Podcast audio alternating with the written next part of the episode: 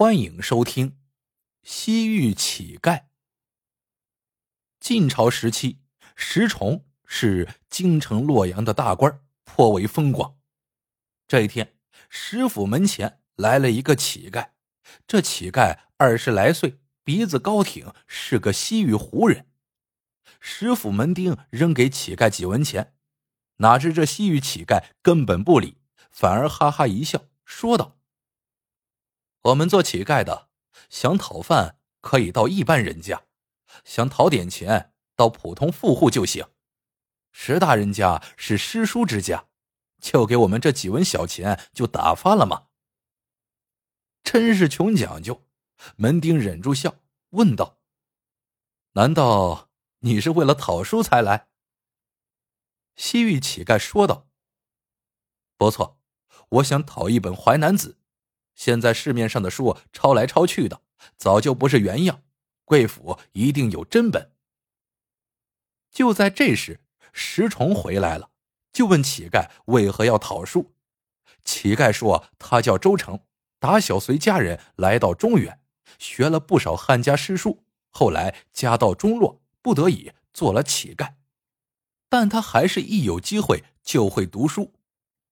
石崇见周成谈吐不凡。不由得跟他多说了几句，想不到周成博小古今，颇有学识。石崇一高兴，就将周成收留了下来。这周成聪明乖巧，很会说话。渐渐的，石崇对周成开始重视了起来。石崇很有钱，京城另一位大官王凯很不服气，总想把石崇压下去。石崇当然不买账，两个人就斗起富来。几个回合下来，由于周成不停的给石崇出主意，石崇占了上风。这样一来，周成和管家石庆一样，成了石崇眼前的红人。转眼到了冬天，外面寒风刺骨，万木枯黄。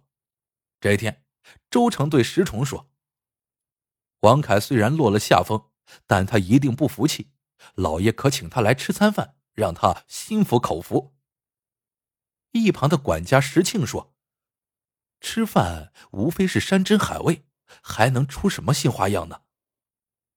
周成笑了笑，从厨房里拿出一个碟子，里面装的是绿莹莹的韭菜碎末。这大冬天的，怎么还能长出韭菜来？石崇沾了一点放进嘴里，果然是韭菜，味道鲜美无比，不禁吃了一惊，问道：“这？”你是怎么弄来的？周成说：“老爷，这是我亲自调制的。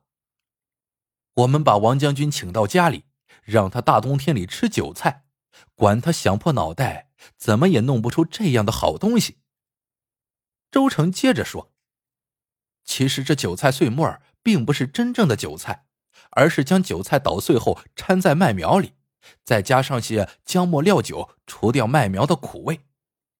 这方法是我在一本西域古书里看到的，现在只有我们三人知道。只要不泄露出去，王凯就是绞尽脑汁也想不到，他还怎么跟您斗富呢？石崇大喜，决定过几天就请王凯和几位有名望的大臣到家赴宴。没想到第二天。石崇就收到了王凯的请帖，请石崇到他家里吃饭。石崇想这样更好，到时要比的王凯没话说。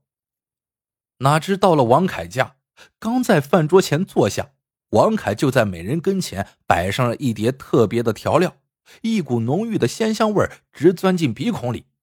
一尝，石崇傻眼了，这不是周成刚调出来的冬韭菜吗？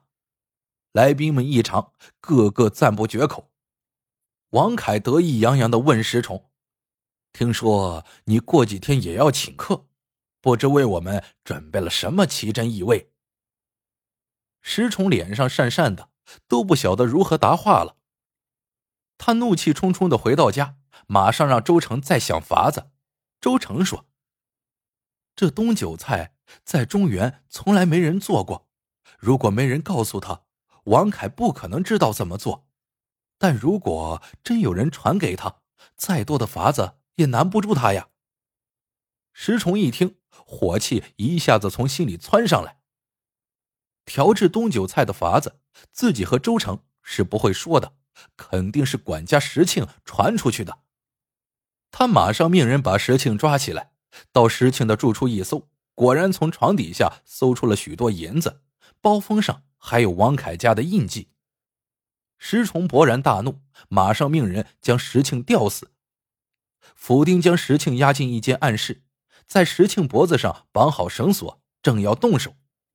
周成来了，对府丁说：“老爷还有话要我问他，你们都出去吧。”等府丁出了房子，石庆哀求周成说：“求你跟老爷说说吧，我没有出卖他。”周成把套在石庆脖子上的绳子拉紧，让他不能大声说话，这才笑着说：“你当然没有出卖老爷，因为这法子是我告诉王凯的。”我在王凯处领了赏钱，然后偷偷的放进了你的房里。石庆大惊，叫道：“为什么？”周成又是哈哈一笑：“哼，你说呢？”石庆的脸色变得死灰，说道：“我明白了，老爷最信任我们两个，杀了我，你就能占据我的位子了。”周成一拉绳子。亲自将石庆吊死，对着石庆的尸体啐了一口，说道：“你死也不会明白的。”石庆死后，石崇对于周成更加信任，石府的重要活动几乎都要听听周成的意见。在周成的筹划下，石崇在豆腐上大获全胜，石家的富有天下皆知，天下的百姓都说皇上的金银财宝都没有石崇多。一年多过去了，周成对石崇说：“我在老爷这里饱读诗书，学了很多本领，现在打算回西域重振家风。”石崇有些舍不得周成走，但也不好强留，只好同意了。又过了一年，晋武帝死了，新上任的晋惠帝是个白痴，引起了八王之乱，导致赵王司马伦专权。早就对石崇不满的司马伦以谋反之名抓了石崇，灭了石崇三族。行刑这天，石崇对司马伦说：“我这些年一直吃喝玩乐，夸好斗富，怎么会有谋反的念头？你是为了抢我的钱才杀我的。”司马伦笑道：“你既然知道钱多了也会要你的命，为什么还要那么招摇？”生怕天下人不知道你有钱一样。这时，跟石崇绑在一起的一位门丁突然叫了起来：“老爷，周成临走时留给我一个锦囊，说如果老爷遇上危难，可将锦囊拆开给老爷看。这锦囊我一直带在身上，因为害怕不吉利，惹老爷不高兴，一直不敢禀告老爷。”石崇一听有这种事。心思又活络了起来，想到周成这小子聪明呀，肯定早就为我想好了救命的法子，于是低头向司马伦求情，恳求打开锦囊看看。司马伦天下大权在手，根本不把一个无名小卒的锦囊妙计放在眼里，手一挥，让石崇打开锦囊。石崇急忙打开锦囊，哪知道不看还好，这一看，大叫一声。一口鲜血从嘴里狂奔而出，司马伦命人拿过锦囊，一看就哈哈大笑起来。只见周成在上面写道：“我一家从西域来中原行商，几十年来积下数不尽的家财，金银玉器堆积如山，没招来强盗，却招来你这个荆州刺史的抢劫。你石崇是主使。”带人明火执仗到我家抢劫的，正是你的管家石庆。可怜我全家一百余口惨遭横祸，只有我一人因游学在外才幸免于难。你靠抢了我家的财产成为巨富，但你只晓得财富的好，四处夸耀，却不知道财富照样会要你的命。我混进你家中，先借你的手杀了石庆。同时费尽心思让你到处夸豪斗富。